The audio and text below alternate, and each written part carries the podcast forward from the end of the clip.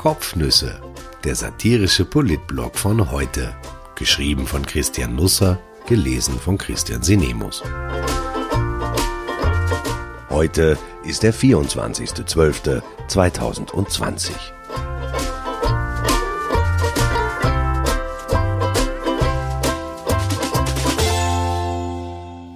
Weihnachten mit dem Kanzler. Was er schenkt, wie er feiert, was er singt. Das Exklusivinterview, ein Traum.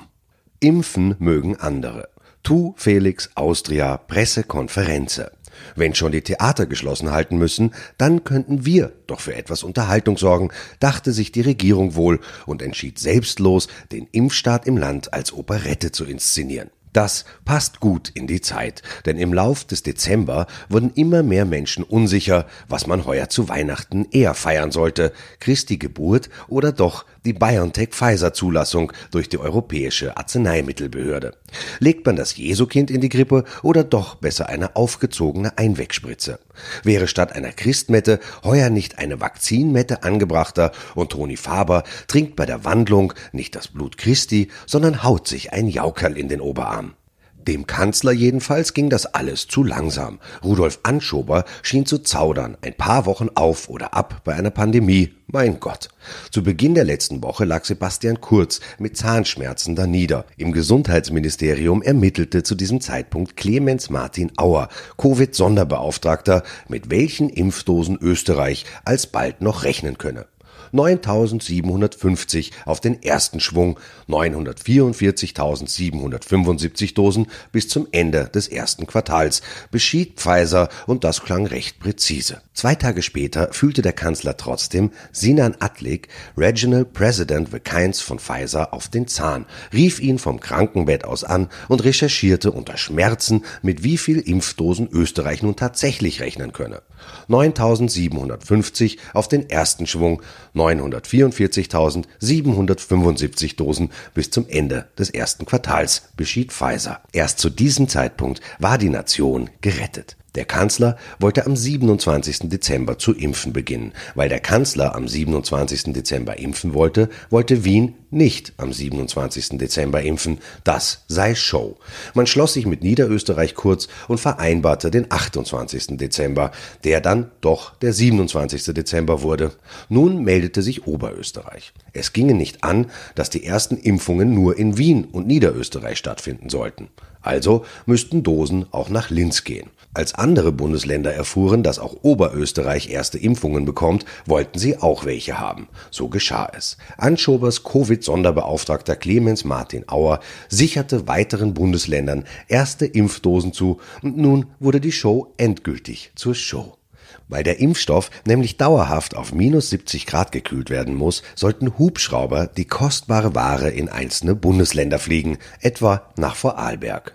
Dann erfuhren die Vorarlberger, dass sie nur fünf Impfdosen bekommen würden und zeigten sich verschnupft. Unter diesen Umständen werde man an dieser Show nicht teilnehmen. Erneut bäumte sich der Kanzler auf, von den Zahnschmerzen nunmehr genesen, hustete auf Anschobers Covid-Sonderbeauftragten Clemens Martin Auer und dessen bis dahin schon recht umfangreichen Mailverkehr und sicherte den Vorarlbergern ebenfalls 975 Dosen zu. Die sind so verpackt, die können wir nicht einfach durchschneiden, sagte er. Er meinte die Impf Impfung und nicht die Vorarlberger. Also hoffe ich.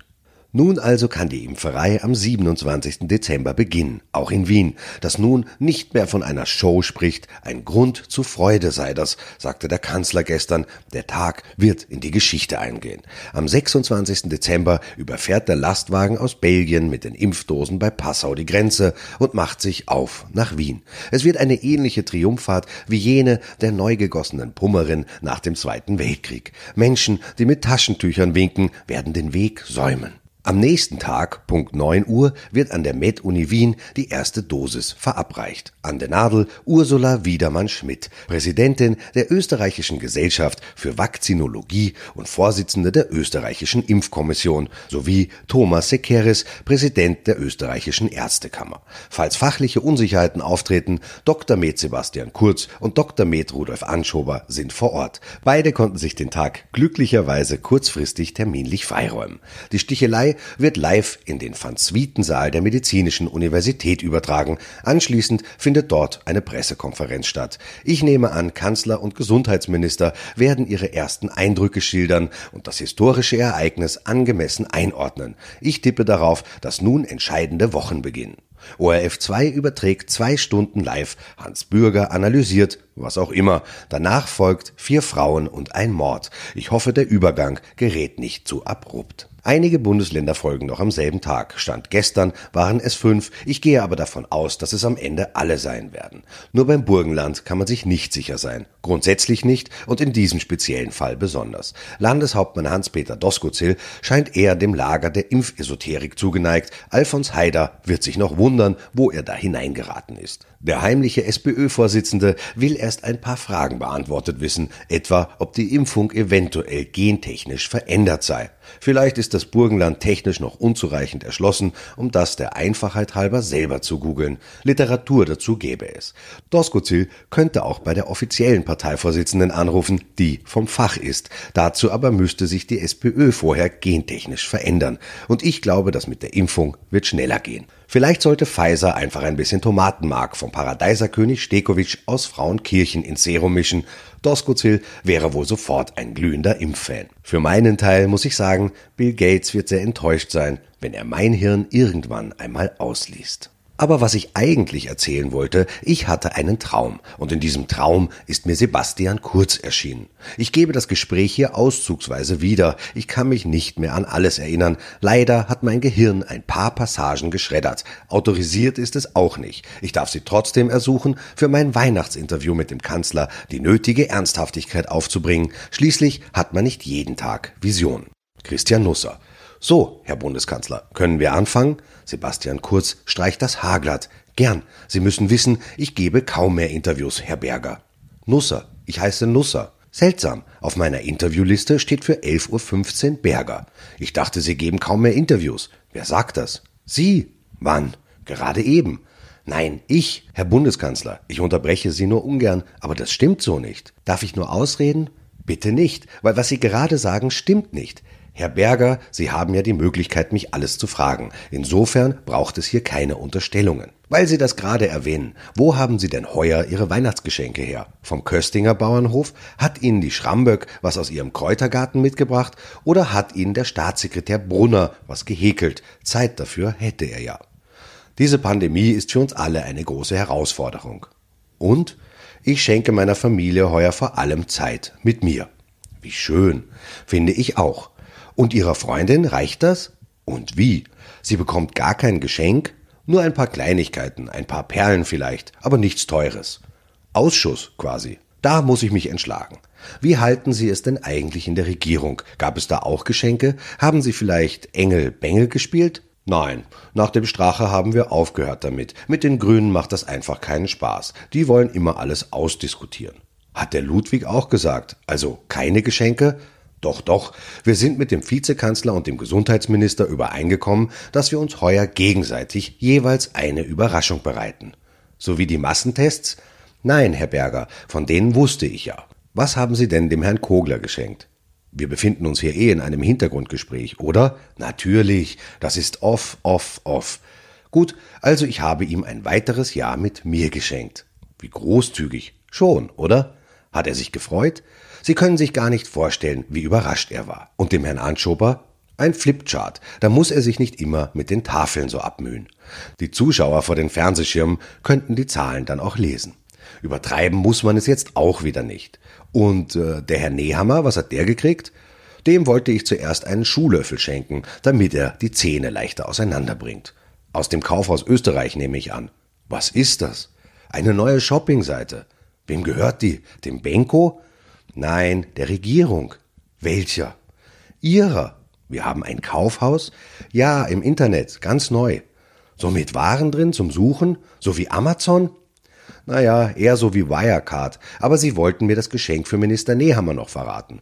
Ach ja, mich hat ein Freund aus der Filmbranche, ich kann es eh sagen, der Retzer Otto, auf eine Idee gebracht. Ich habe dem Kali die Hauptrolle in einem Film geschenkt.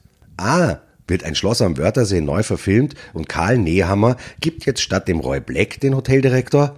Nein, es wird eher ein klassischer Heimatfilm. Dem Retzer Otto hat die Handbewegung, die der Kali bei den Pressekonferenzen immer macht, so gut gefallen. Dieses schnelle Zupacken. Schön ist das, oder? Gibt es schon einen Arbeitstitel für den Film? Ja, Geierkralli. Bekommen eigentlich auch die ÖVP-Minister in der Regierung ein Geschenk von Ihnen? Ja, wenn mir noch rechtzeitig alle Namen einfallen, ist die Julia Bogner-Strauß noch in meiner Regierung? Ja, aber sie heißt jetzt Christine Aschbacher. Der könnte ich ein Geld geben. Der bleibt nicht viel, weil es ihr immer alle aus der Hand reißen. Aber an den Gernot Blümel können Sie sich schon erinnern, oder? Ja, natürlich, der hat einen Taschenrechner von mir bekommen. Der versteht den Schmäh schon. Er lacht ja im Fernsehen auch immer so herzlich, wie der Winnetou. Und der Taschenrechner hat lauter Nullertasten. Sie sind fast so lustig wie der Blümelherberger. Gab es in der Regierung eigentlich auch eine Weihnachtsfeier? Ja, selbstverständlich. Hat die Verteidigungsministerin einen Tannerbaum mitgebracht? Nein, wir haben nur im kleinen Kreis gefeiert, nicht in Kompaniestärke. Wir haben uns da penibel an unsere eigenen Verordnungen gehalten. Da gibt es ja eine ziemlich große Auswahl inzwischen. Sie kennen sich selber damit aus? Nein, natürlich nicht. Die sind schon sehr kompliziert, oder? Aber Sie haben sie ja selber gemacht. Nein, das war der Anschober. Was hat Ihnen am meisten Kopfzerbrechen gemacht? Die Haushalte.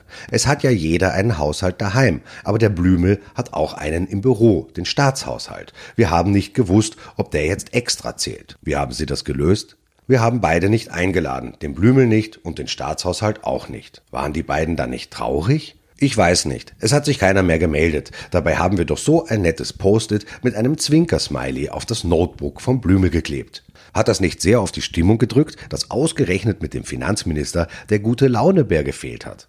Doch schon, aber ich hatte etwas vorbereitet, um die Stimmung zu heben. Eine neue Verschärfung? Wenn man so will, ich habe für alle gesungen. Das klingt ja interessant. Ja, passen Sie auf. O Tannenbaum, o Tannenbaum, im neuen Jahr, da werden wir deppert schauen. Die bläde Impfung kommt nicht gleich, na für die meisten erst im Mai. O Tannenbaum, o Tannenbaum, da wär mal ganz schön deppert schauen. Sie haben eine sehr schöne Stimme. Ja, meine Mutter wollte immer, dass ich zu den Sängerknaben gehe. Vom Aussehen her ginge das ja jetzt auch noch fast. Naja, streicht sich durchs Haar. Der Mitterlehner hätte sie sicher gern auch bei den Sängerknaben gesehen. Unter anderem vor allem auf Tournee. Wollen Sie noch eine Strophe hören? Habe ich eine Wahl? Nein, die habe nur ich. Gut, dass Sie das sagen. Sie könnten dem Norbert Hofer ja dasselbe Geschenk machen wie dem Werner Kogler. Welches? Ein Jahr mit sich. Das überlege ich mir im Frühjahr dann. Aber im Moment finde ich, dass die Grünen am besten in meine beiden Welten passen. O Tannenbaum, o Tannenbaum, das mit den Grünen ist ein Traum. Egal wie schräg ist, was ich tu, die Grünen stimmen freudig zu. O Tannenbaum, o Tannenbaum, ich hoff, er endet nie der Traum. Herr Bundeskanzler, ich danke Ihnen für das Gespräch. Ich danke mir auch.